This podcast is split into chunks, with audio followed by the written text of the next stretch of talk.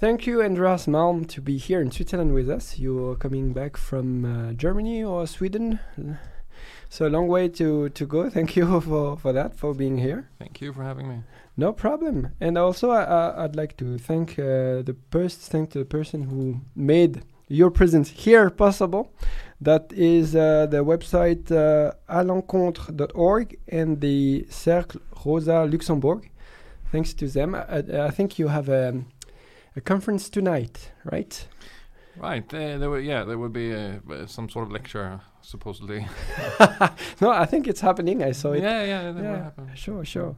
Uh, great. So here we uh, usually discuss many many subject, and the environment and climate is o- obviously in the center of what we li- we like to to discuss.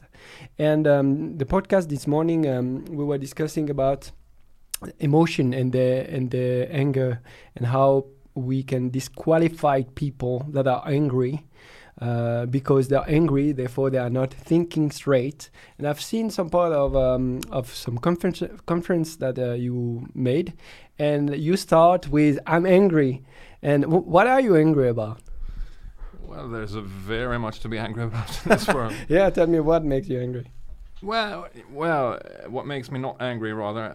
Well, I mean, if uh,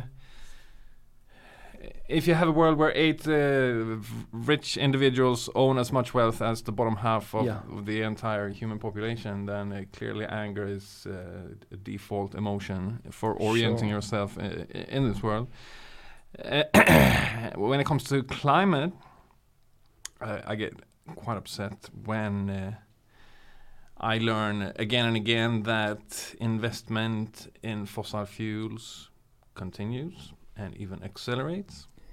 And uh, I become quite uh, enraged by reports of uh, deforestation and the Amazon being cut down, and by by far right surging uh, Mm. across the world, uh, uh, and often denying climate change. Still, that's the case in in my own country, Sweden, where yeah.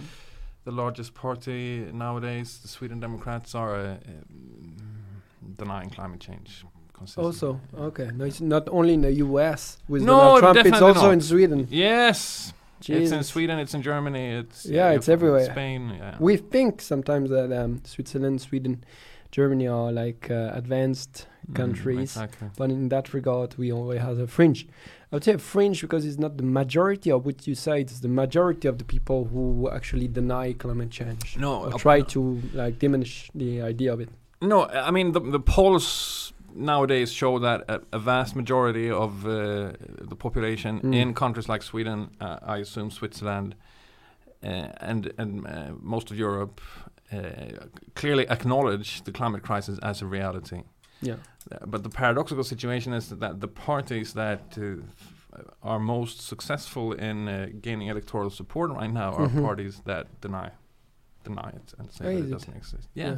It's like I- there is a polo- polarization on uh, both sides. Uh, Well, yeah, there's a polarization, but uh, I mean, uh, if you look at the Swedish context, and it's similar in, in many other countries as well, what you have is the far right saying that the main problem we're facing is not the climate crisis, it's immigration. Immigration. Yeah. Yeah.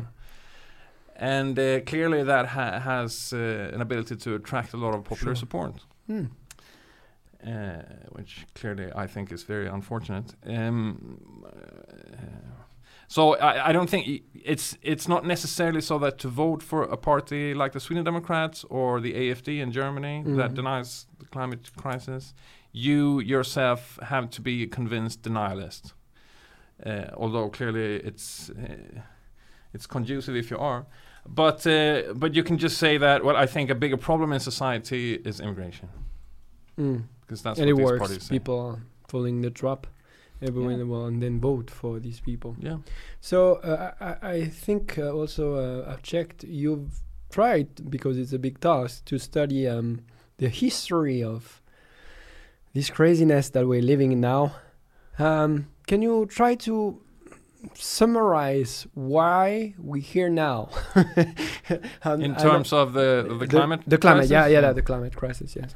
Obviously. Yeah, so I, I did research uh, when I was a PhD uh, about the origins of fossil fuel consumption on a large scale in our economies, and that led me back naturally to the United Kingdom, where it all started, in the sense that that was where large-scale combustion of fossil fuels first took hold of the economy. What we call the industrial revolution. Yeah, industrial. It happened during the industrial revolution. Yes. So uh, British people had consumed coal a long time before the industrial revolution, but then primarily for heating up stoves and homes. Mm-hmm. During the industrial revolution, uh, there was a shift towards steam power as the main prime mover of industrial production, in particular, and the steam engines ran on coal. So the research that I did back then looked at the causes of this shift to steam power away from traditional non-fossil energy sources Mm-hmm. and what prompted this transition.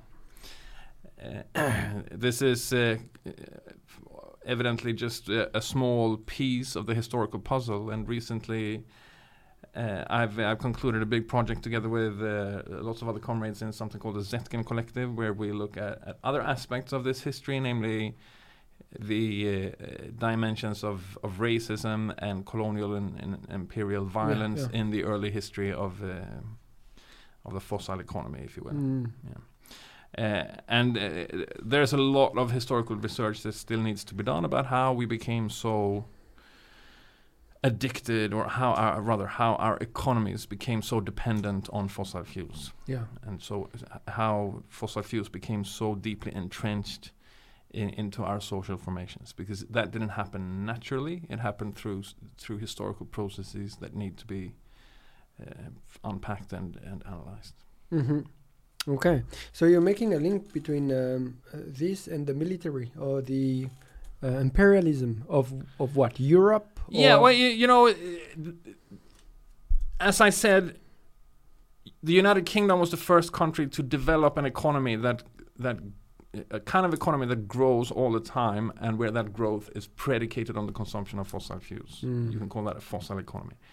And that happened in a very distinctively imperial context because the United Kingdom was an empire. It was the British Empire, the world's largest empire when this happened.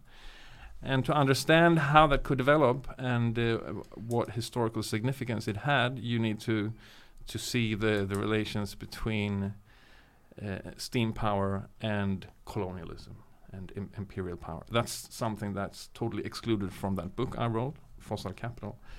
Uh, and uh, I was supposed to write a sequel to that book called Fossil Empire on precisely these things. Mhm. There's a little bit of this stuff in the, the book that I mentioned that's coming out written together with the Zetkin Collective. and uh, it's it's in that book because if you want to understand what's happening right now in many parts of the world with the far right defending fossil fuels Mhm. aggressively, uh, you need to go back and look at how ideas of the white nation uh, and Mm. of uh, of European and American power have been uh, uh, interwoven with fossil fuels. Uh, so in, in the 19th, again, this goes back to the 19th Yes. century where the idea of white people standing above others was intimately tied to the notion that that white machinery was superior. And uh, that white white technology the technology from Europe ruled everyone else. Mhm. and this type of technology was primarily steam powered. So steamboats railroads steam powered machines they were uh, often perceived as the ultimate proof that white people uh, We're the best. Basically. were the best, yeah, because they could control nature and master the Mm. forces of nature and things like that. So the link between fossil fuels and uh, uh, whiteness and uh, white nationalism goes deep. We argue in this book. Uh, On what? The uh, uh, fossil capital. no, this is the, the new, a new book that's coming out later. Oh, okay, okay, okay, great. Yeah. And wh- what is what are the main premises of, of your first book? Uh, uh, for first book, F- fossil capital. Well, as I said, that that's an attempt to to understand why the original shift from traditional energy sources to steam power happened in Britain, uh, and um, um, more specifically, the question in the book is why did cotton manufacturers, who constituted the vanguard, the cutting edge Mhm. of the industrial revolution, why did they shift to steam power? And uh, before steam engines, they had been using water wheels, water power as a traditional energy source. And uh, uh, roughly 50 to 60 years after the steam engine was invented by James Watt, the, the rotary hmm uh, steam engine, uh, uh, they had shifted quite conclusively from the old water wheels to steam engines. So the question in that book is why did they do so? Well, the, the traditional explanation is that the traditional energy sources such as water had become exhausted Mm. uh, and uh, mm, they didn't have any more capacity to offer manufacturers and or that that water uh, as well as other traditional energy sources had become uh, scarce and expensive so that the price was high and therefore manufacturers would have shifted to cheaper steam engines but uh, the problem is that that doesn't fit the historical evidence which to the contrary Hmm. says that water was cheaper uh, all the way through this transition, and there was a lot of unused potential capacity in the rivers in the British water. manufacturing district. So instead, the great advantage of the steam engine was that because it didn't uh, rely on features in the landscape as water mills did, Mhm. they had to be tied to particular spots along the riversides. This was before electrical transmission, so you had to Mhm. build the water mills uh, direct proximity to the, the, the flowing water, so Mhm. on the riverbanks. But the steam engines could be put anywhere. As soon as you had extracted the coal and, and taken it out of the ground, you could, in principle, yeah. transport, it to Transport any spot. Yeah. Mm. So fossil fuels freed capitalists from ties to particular spots in the Mhm. landscape. Location. Yeah, yeah, and allow them to um, uh, locate produ- production where it, where it was most profitable in other regards. So where you had uh, uh, large supplies of labor, cheap and disciplined labor power uh, primarily. Also, uh, a steam engine could be switched on and off at any point in time. You didn't have to rely on water levels that could fluctuate because of the weather. Uh, if you if you had a very cold winter in Scotland and northern England, the rivers could freeze and then the wheels would stop. Sure. Or if you had uh, large downpours in springtime, the water levels in the rivers might rise so high as to submerge the wheels. so there were uh, there could be slowdowns or Mm. even uh, de facto closures of those Sure. of those factories due to the weather to weather conditions Mhm. s- steam engines again um, as soon as you had extracted coal from under the ground you could burn the coal at any point in time so the the two advantages this is to make a complicated story very very short No, yeah. uh, We have uh, the two main advantages of uh, the steam engine were f- another kind of uh, freedom in space Mhm. and in time for capital accumulation Not only for money, but for like um, technical purpose, um, more like technical points. Like it's more transportable and what you just described. yeah So the the price of the energy was not really the main. no exactly not not the immediate price of Mm. of energy uh, itself. It, it was more profitable eventually to produce with steam powers rather than with water mills. So you could say that in that sense it was cheaper, but that wasn't the, the cheapness of steam engine Sure. did not inhere in uh, the price of the fuel itself, Mhm. which was to the contrary Sure. higher. So now the the power uh, has shifted a little bit to um, to the west, and now USA is the main producer of CO2 gas emission. Or well, actually, it's not. It's China. Uh, yeah, but China because the production of Yeah. the first world is they yeah. basically. So it's for Exactly. us that they Yeah. pollute uh, the world. Yeah. exactly. Yeah. Um, and uh, what are your uh, what are your uh, proposal? because I, I've heard you you call for revolution, which is like a strong word. Uh, oh, have I called for that? Yeah, yeah, yeah, some way. And do do you? And if so, how?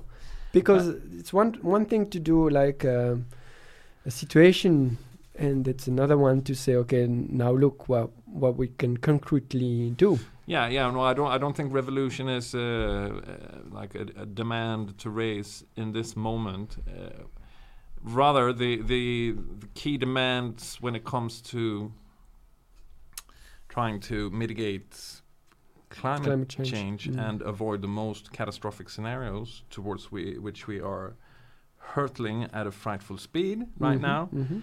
The the demands have to be completely different than just a general vague idea of revolution. So. Mhm. I mean, uh, it, it's quite well known what we need to do. We need to stop, f- to be, to begin with. This should have been done a long time ago, but we need to stop any construction of new fossil fuel infrastructure. So no more coal mines, no more coal-fired power plants, no more fossil gas pipelines and terminals, no new oil platforms, no new oil fields, and so on. Uh, unfortunately, this is very far from what's going on because uh, contrary to, to what is needed, we see a perpetual expansion of this kind of infrastructure, including in Europe. Uh, and uh, the International Energy Agency, which tracks the investment trends in, in, the, in the world economy uh, when it comes to energy, has showed in its latest annual reports that in investment in fossil fuels uh, is expanding Yeah. and is even crowding out investment in renewable energy sources. I think the pension fund of Norway uh, de- disinvested Yeah. from fossil fuel. I don't know if it's really efficient, but It's, uh, no, uh, Norway is a bizarre case because it's, uh, it's still completely uh, the whole the whole Norwegian economy and social formation uh, they, is completely based on continuous expansion of oil and gas production. yeah, yeah. And they just opened the, the largest oil field, the Johan Sverdrup field, uh, uh, the, the largest one that they, they've opened in many decades. And they, they plan for it to, to be in operation for 40 to 50 years at least. Wow. So there's, I mean, the, the idea that Norway is kind of disengaging from fossil fuels is not based on anything that they're actually doing with their own fossil fuel resources. To the contrary, they claim that they will uh, take it all up, uh, all that they have, all the oil and gas that they have, and they will continue to do so for another 50 years or something like that.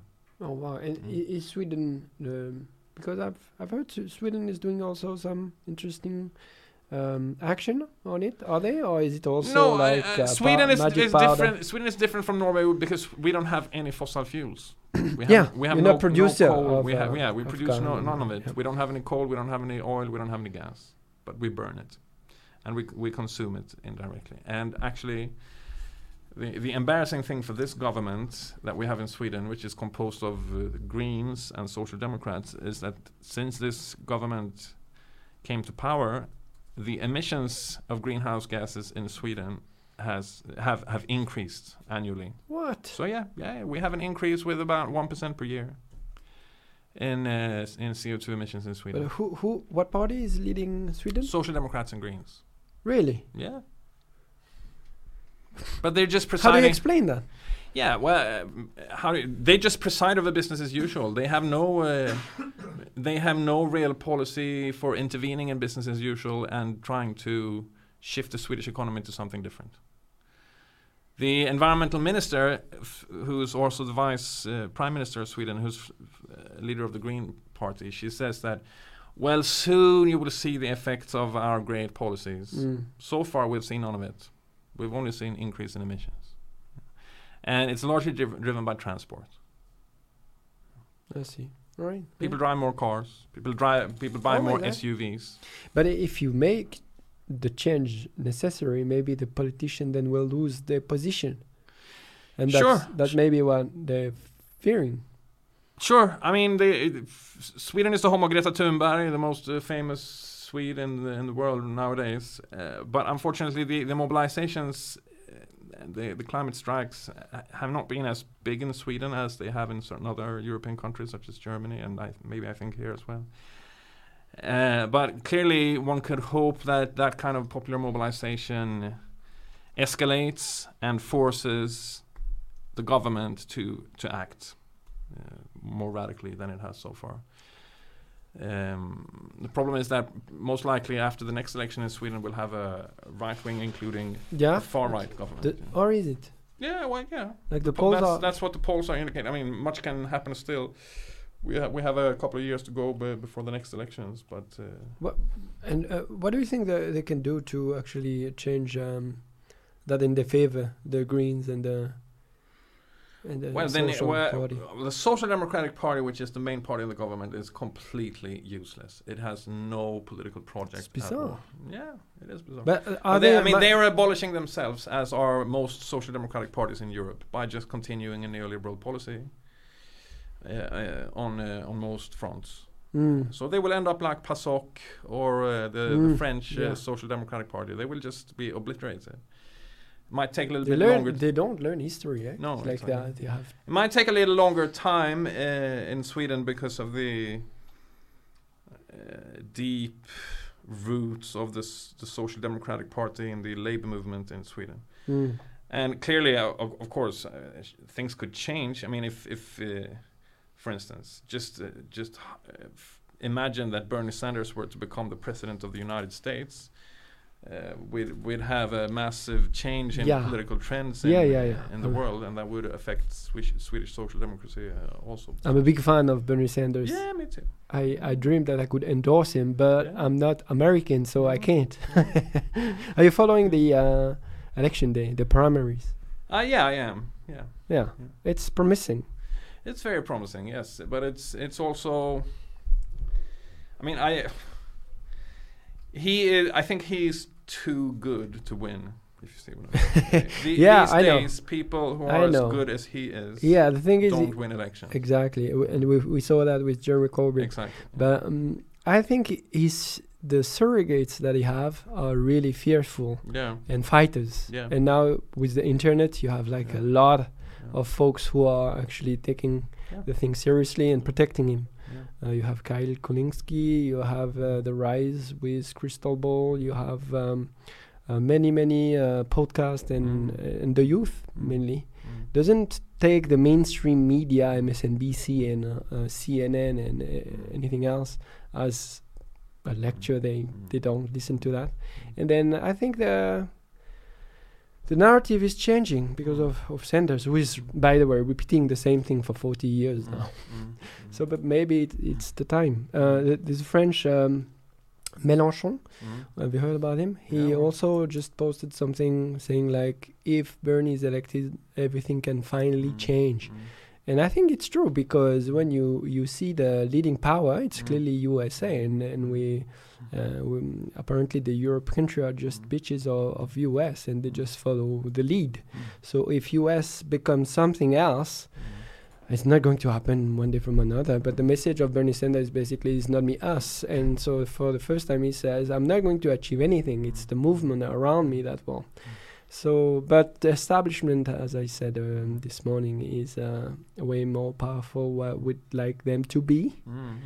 And uh, the the fight is on, and the Mm. fight uh, is going to be hard Mm. because they will use any trick Mm. they they have. You had this last debate. I don't know if you followed just before Nevada, the Mm. the third um, primaries, and uh, the anchor asked um, the candidates if um, the Democrat pa- Democratic Party is going to choose the nominee that has the most delegate, which means Yeah, the know, most yeah, yeah, uh, vote.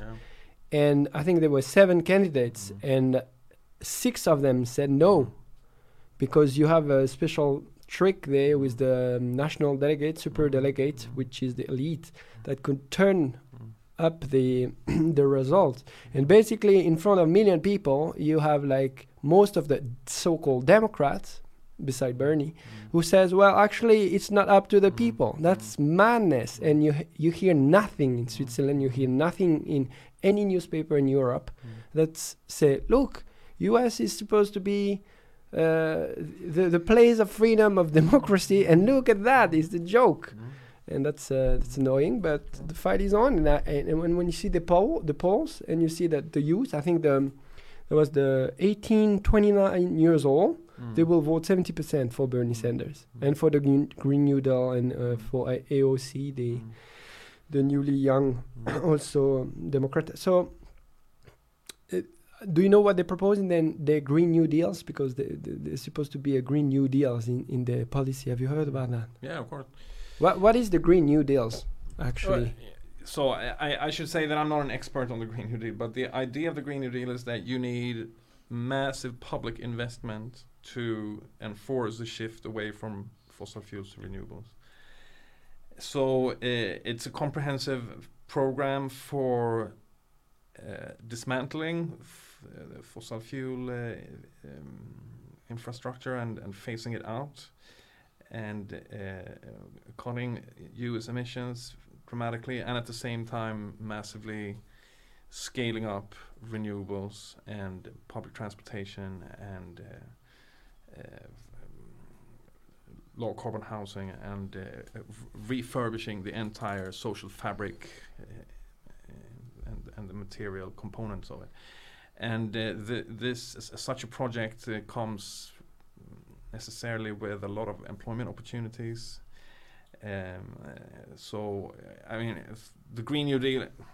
Bernie Sanders, as I understand it, he, he has uh, his own program for the Green New Deal, uh, which uh, aligns with the what's what's been formulated by AOC and, and others. But the Green New Deal is now a concept uh, Mm. on the American left and in the American political discourse that many people feel with different content. So it's, Mm, it's, okay. uh, so It has there, to be there are different versions of it. Yeah. Uh, and and what exactly it would entail and what it would uh, what it would exclude and things like that. But uh, clearly, uh, it's the it's the most progressive plan uh, on offer, uh, and it, having a president who's committed to that project and who would who would initiate it would of course be amazing. Yeah, that, would that would be great. Though I think Bernie Sanders would be more good for the social reconciliation and you know tax the rich and everything, so people can be less miserable and suffer mo- less, so maybe become better. But when it comes to the, the Green New Deal, uh, increasing very much the renewable renewable energy, I'm not sure it's going to cut the problem because we've seen until now that every time we increase the renewable, it just add up to the existing. It doesn't, you know. That, that's why you need uh, radical interventions to actually decrease fossil fuel use. And Mm, here I think yeah. uh, a path forward is to uh, nationalize the fossil fuel companies. Uh, and there are a lot of them in the US. Bring them all under public control and uh, force them to cease extracting fossil fuels Mm, and turn them into corporations for cleaning up the mess and uh, capturing CO2 and drawing it down from the air mm, and storing it underground. Uh, so you turn them into producers of, of CO2. You turn them from producers of, of, of fossil fuels and thereby CO2 emissions into uh, companies for waste disposal, basically. And this could this will never happen with anything else than uh, socialization of those companies. exactly. In Switzerland, we have uh, sixty percent of uh, energy from our uh, how do you call um, water? You know, dam, dam, Yeah, yeah, Yeah, yeah. the yeah, dam. yeah. and the rest is mainly uh, um, Nuclear or Nuclear, Yeah. yeah. exactly. What do you make of nuclear? Because there are arguments in the in the um, left yeah, uh, environmental um, people. Yeah, I, I think you. So my my recommendation would be keep the nuclear for the time being. Don't close it and replace it with coal as they did in Germany because Yeah, that was did. an absolute disaster. I don't think that nuclear is the solution to the climate crisis, as some people do, for a lot of reasons. Uh, not the least, it takes a long time to build a lot of nuclear capacity, and it's very expensive. Renewables can be scaled up much more quickly and cheaply. Uh, and, and and renewables don't have all the, the problems of uh, disposal that, that uh, nuclear has. Okay. But it's not nuclear power that is driving the climate crisis. So Okay. it's it's not the solution, but it's not the problem Mhm. either. At the moment, yeah. Yeah, and and the great uh, mistake that was made in Germany after the Fukushima disaster Mm. was to immediately just close all nuclear uh, facilities and replace them with coal, whi- Yeah. which just fanned the flames of uh, climate breakdown. Mm.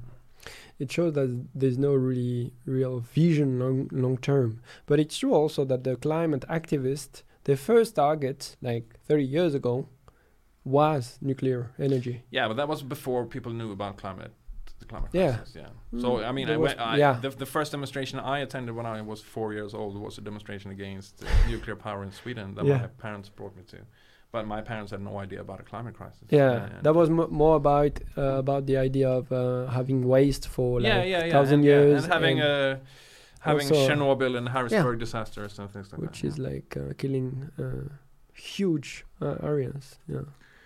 Yeah, well, well, yes and no. I, the, Okay. the the the the casualty tolls from those disasters are extremely low compared to casualty tolls from climate breakdown. I mean, Yeah, the, yeah. the number of people who who have died from nuclear Already. disasters is Oh. extremely low. Yeah.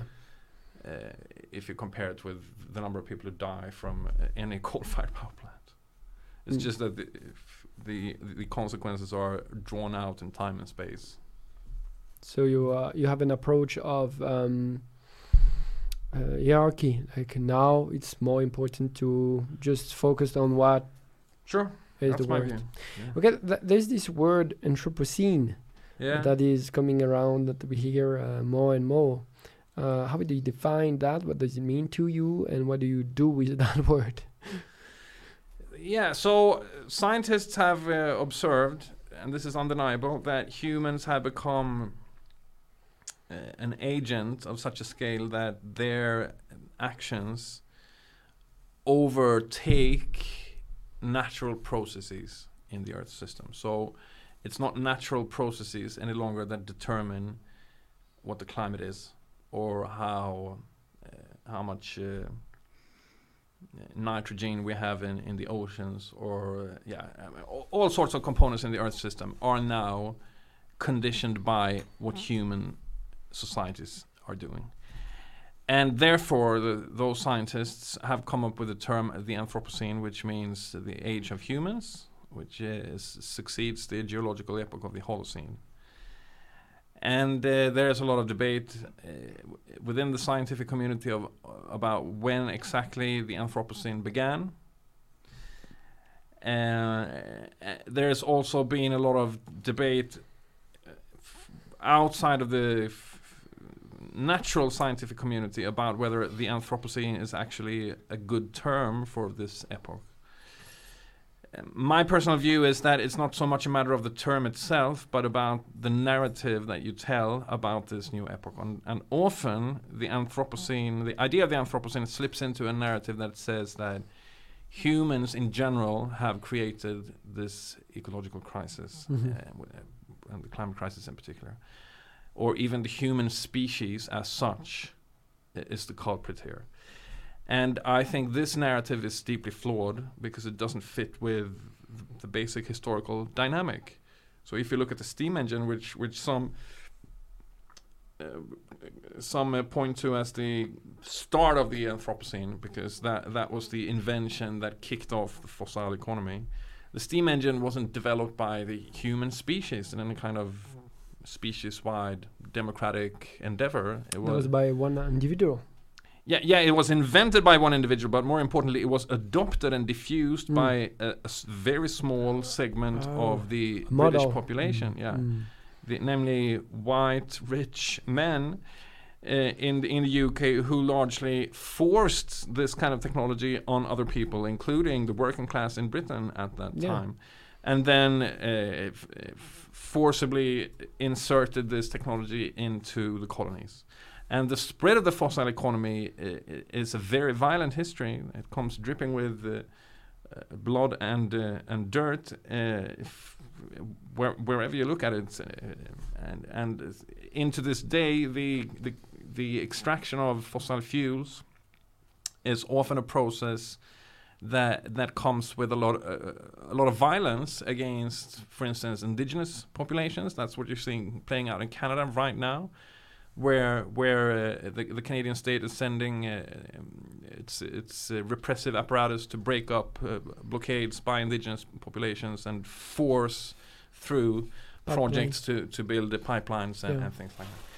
And so, uh, so the the ecological crisis i- is the argument that I and many others have made in recent years.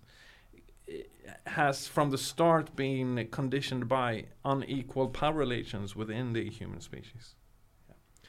Uh, so it's not humans in general that have caused this problem, and it's not you and me and anyone who might listen to this or if worry about climate change that that causes the problem. Uh, the blame is is deeply differentiated, and the people that suffer most from the climate crisis generally are the ones that have done least to cause it. This Mhm. is the fundamental Mm. uh, climate injustice. Yeah. we're seeing. Yeah. dichotomy.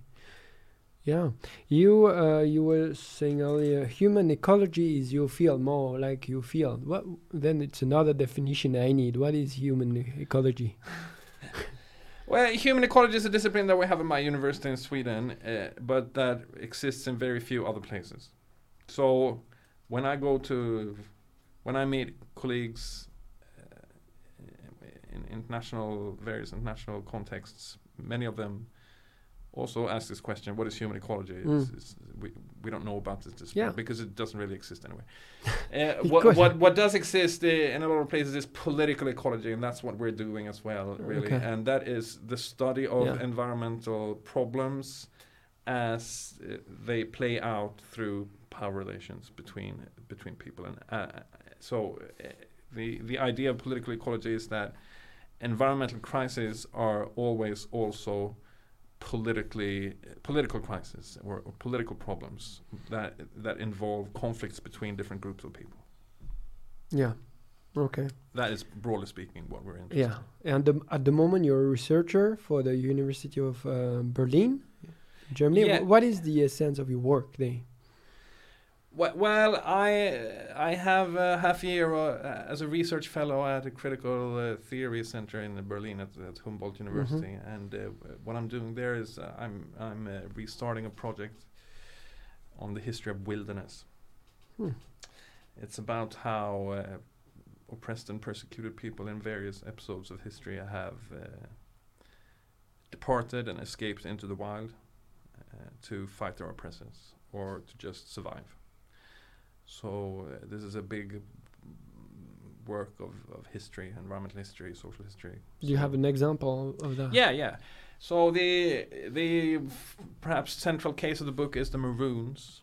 The what? Maroons. Maroons were slaves on plantations in the Americas who Okay.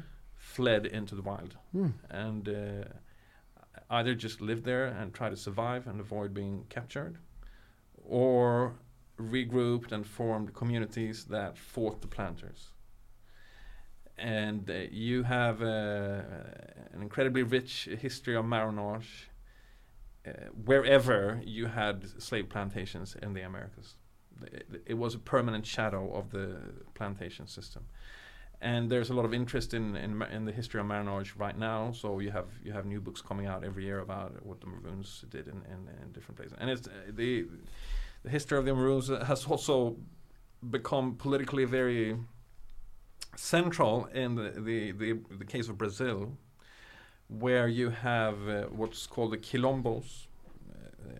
It's a tribe or it's um. no, no. The, the quilombos are res- reserves in the Amazon and in other parts of Brazil that have been set aside for uh, maroons, so descendants of slaves who escaped the plantations and ran out into the wild and uh, built their own communities in those remote areas. How many people? I- I don't know the, the exact number, but Bolsonaro, the current far-right president of Brazil, is waging war on the quilombos. So he wants Yeah. to open them for uh, uh, extracting resources Sure. and things like that. So one of the f- first decisions he took as a president was to turn uh, quilombo land to um, uh, the agricultural ministry and uh,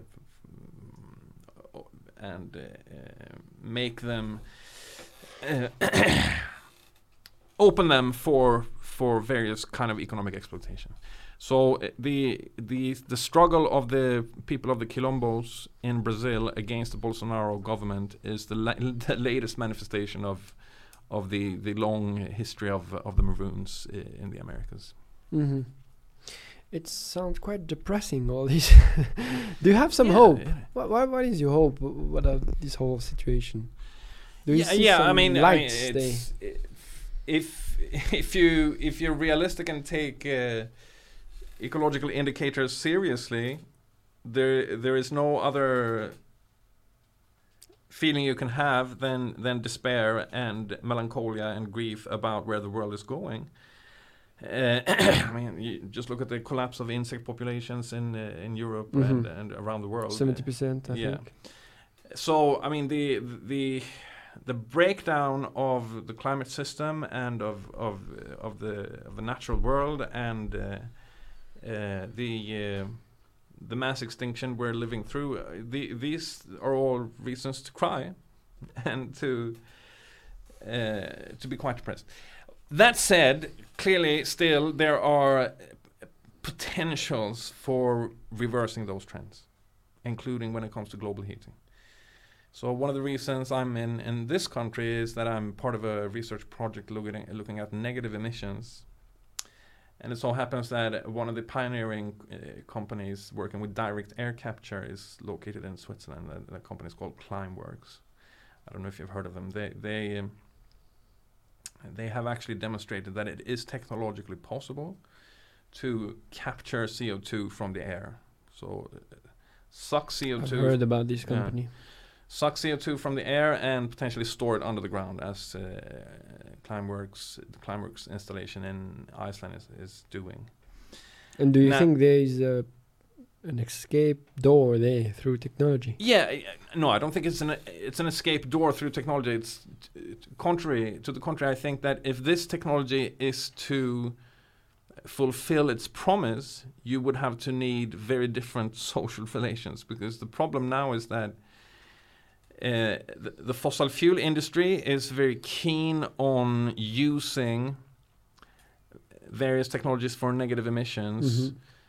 to compensate supposedly or offset Yeah. what they are doing so that they can continue extracting fossil fuels and then it's completely very pointless careful with that. Yeah, Yeah, exactly. yeah. Very careful with that. and also if you use those technologies to to just produce commodities so you can for instance as climeworks is doing you can you can sell uh, uh, captured CO2 to Coca-Cola or to to greenhouses Mhm. for f- fertilizing plants. Then what you have i- is a product that you could potentially turn into a profit. Uh, but then you don't have actually negative emissions. What you have is just avoided emissions. Yeah, Yeah. exactly. Yeah. Uh, likewise, if you if you use this to produce synthetic fuels for airplanes or something like that. Yeah. But if you if you're going to expand this on a mass scale, this kind of technology, uh, combine combine it with with uh, practically zero emissions. So you cut you cut the, the the emissions of CO2 from its current enormous uh, levels down to as close as zero as possible to, to Zero zero. yeah. yeah. and then you you also need to draw down uh, much of the CO2 that has already been emitted. For this to happen, you would need to uh, to to uh, have a tremendous uh, industrial project for building these installations only for disposing of the waste. And it's very hard to see how you could turn that into a profitable enterprise. Wh- where is the profit going to come from? Mm. you can you can envision massive public investment in these kind of facilities because it's a, it would be a public service to clean the atmosphere of the excess CO2 and the benefit would accrue to everyone on the planet including non-human species and you can see uh, So it should never be for for profit. That's what you're saying. yeah yeah I mean I, the, I, am not saying that it should never be, be. for profit but as Well, as I long say it. yeah, okay. Uh, as long as it as it aims to make a profit, Mhm. the risk is that this technology is captured and used for other purposes yeah, yeah, absolutely. than to to actually clean the atmosphere of CO2 and put it under under the ground. Because once you put it under the ground and and and leave it there so so as not to be used, you have uh, almost by definition negated the idea of a commodity. Mm. Yeah. Yeah, sure. And also, to me, it sounds another problem coming is that in order to do that, we need energy. Sure. Sure. So where do you get? Do we get it? And we, Yeah, if so- we say solar, then we need like a l- large structure with lots of different. Mm. So I'm This far is- from being convinced of any of these No, because I- it seems to me there are just um, um, ways to escape the, the to change the structure and to change actually uh, um, the Yeah. So uh, the, the the problem of energy supply to direct air capture and and other similar technologies is clearly the Achilles heel here, here uh, and uh, a, a large nut to crack. Where is all of this electricity going to come from? Yep. But uh, there is first of all capacity to uh, to massively expand renewables and there is potential to reduce certain forms of, of electricity and energy consumption that we don't need Mm. and re- potentially redirect this towards other purposes. Uh, there is also so, uh, for instance, the the um, the Climeworks uh, uh, facilities that we, my colleague and I visited in Zurich, they are uh, built on top of uh, waste incineration plants. So they use uh, excess heat from the burning of waste to power uh, some of their processes, and you Mm. ca- you can see many similar synergies where Yeah. you you can. Uh, I, th- I think it's called circular uh, yeah, economy. yeah, yeah. You can have, Yeah, you can do improve yeah, like this. yeah. but but for it to to, to happen, you will need extensive planning, Mm. and if it's for me, it's hard to see how that could happen solely through market transactions and, and Sure. relations. Yeah. Yeah. So I have to ask this question, but uh, um, Gr- Greta Thunberg is Swedish, right? Yes. How is it? How is she perceived in Sweden? Because here she's kind, she's she's loved by the media Yeah. uh, because she she's a figure Yeah. and she's young and she's um, brave, and then we we put her there on top. Well, how is she perceived? She's certainly brave. Yeah, so I don't think there's one perception of her in Sweden or or indeed anywhere else. I think uh, you will find many different uh, perceptions of her in Sweden, Mm. and there are people on the far right who hate her. There, there was a man uh, just recently who was convicted of threatening to kill and rape uh, Greta Thunberg and her mother unless they publicly announce that it's good to fly. And uh, apart from that kind of, you know, death threats that are inevitable, you you will uh, you will see a lot of the far right in Sweden um, condescending her, Mm. being condescending towards her and and uh, mocking her. Mm. Uh, so one of the leaders of the Sweden Democrats uh, just recently said that uh, if, if concerning Greta Thunberg that all of this is a climate hoax, and you will soon see that she she's just a, a messiah for this climate religion and things like that. On the other hand, clearly a lot of people in Sweden take pride in her and uh, admire her and Mhm. respect her a lot, as in many other countries. Yeah. Do you think she made a difference? Do you think? Yeah, yeah, obviously she did. And how? In in in action? In, Well, in like Well, concrete? It's not. It's not just a matter of her, but the Fridays for Future movement mm-hmm. has um, made a qualitative difference in the level of mobilization around the, the climate issue. We, we've never seen popular f- mobilizations around the climate of the scale that we've seen uh, of the past year. Yeah. Uh, So yeah, the the, the difference is uh, f- f- incredibly stark from what what was before. Yeah.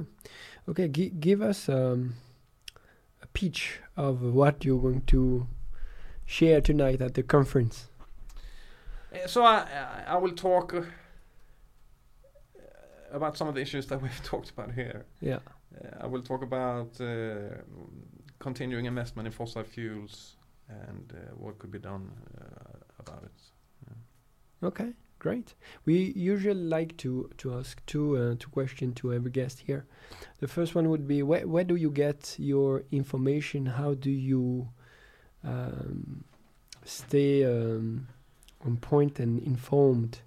Like, is it books, radio, where Yeah, yeah, what yeah, is your sources I'm I'm pretty traditional, I have to say. yeah, I, uh, newspapers? Uh, well, I I use social media almost. Uh, Is that traditional? I, no, I, I use almost no social media. Oh, all right. Yeah. Yeah. Sorry. I have no Facebook uh, account, Yeah. no Twitter account. uh, you have no, smartphone, Instagram. No have smartphone, as well. like that. Is that is, is that like uh, a stand that you take in not being the? Well, yeah, it's a stand, but it, I, it's nothing I, that I uh, go around and announce and proclaim and No, no, no, flaunt, sure. But it's a deliberate decision that I I don't want to to be sucked into uh, digital life, which uh, I think uh, it, It's, not- quite addictive. Yeah. Yeah, it's not. It's not. I don't think it's conducive to uh, critical thinking. I think it's much better to Mm. read. To read. So So To read what? Books. books. Yeah. What what are your favorite ones that you recommend our audience to read? There are Too many to mention. Okay, then. I read a great novel right now, Gun Island by Amitav Ghosh. Okay. Uh, it's one of the best sci-fi novels I've I've read, climate fiction. Uh, Okay. Good. I uh, I read a good book about Althusser. I uh, I'm reading quite a lot of Adorno right now. Uh, but What is that? Adorno? Ad- Adorno, Theodor Adorno. He's one of the. Oh, right. uh, f- he was one of the leading thinkers of the Frankfurt School, the critical theory. Uh, so uh, I don't know if I have. Yeah, but uh, Amitav Ghosh, uh, that, that novel. That's like a. Swedish. Um, No, he's Indian. He's Indian American. Oh, sorry. Okay. And the last question is, what what are or what is your in, um, main source of inspiration to continue to fight to go around with your idea? What is the main source of inspiration? When- when it when it comes to the climate struggle, my main so- source of inspiration is the climate camps, uh, the primarily Ende Gelände that happen in Oh, in, yeah. in Germany Mhm. um, every year and and uh, or several times here. That's when when I go to climate camps and participate in in mass actions. That's when I get uh, inspiration to continue that struggle. Have you ever been involved in um, like um, strong um, action like that? Like Yeah, in the course, Gelände, yeah? yeah, yeah. We, okay. Can you share one? Yeah, yeah. I, I tend to go I- as often as I can, uh, but I missed the most recent one. But I hope to be able to go to the one in August in the Mm. Rhineland. So you're Yeah, ready so- to get arrested, for instance? Yeah, but I try to avoid it. I don't. I don't have the Extinction Rebellion position on it that the that uh, getting arrested is a value in itself. That, the, that there's some kind of tactical uh, goal or v- even virtue in getting arrested.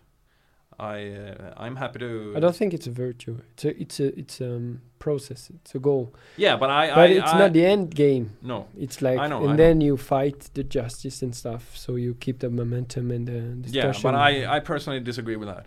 Why I'm- why what? Because uh, for many reasons. First of all, the the XR tactic that you submit yourself to the repressive apparatus and uh, uh, let them drag you into prison de facto lends legitimacy to that apparatus. I don't recognize any legitimacy of that apparatus. I don't think they should arrest us and that they have the right to do it. And I'm not prepared to take uh, sentences for offenses that I don't consider to be offenses. Mhm.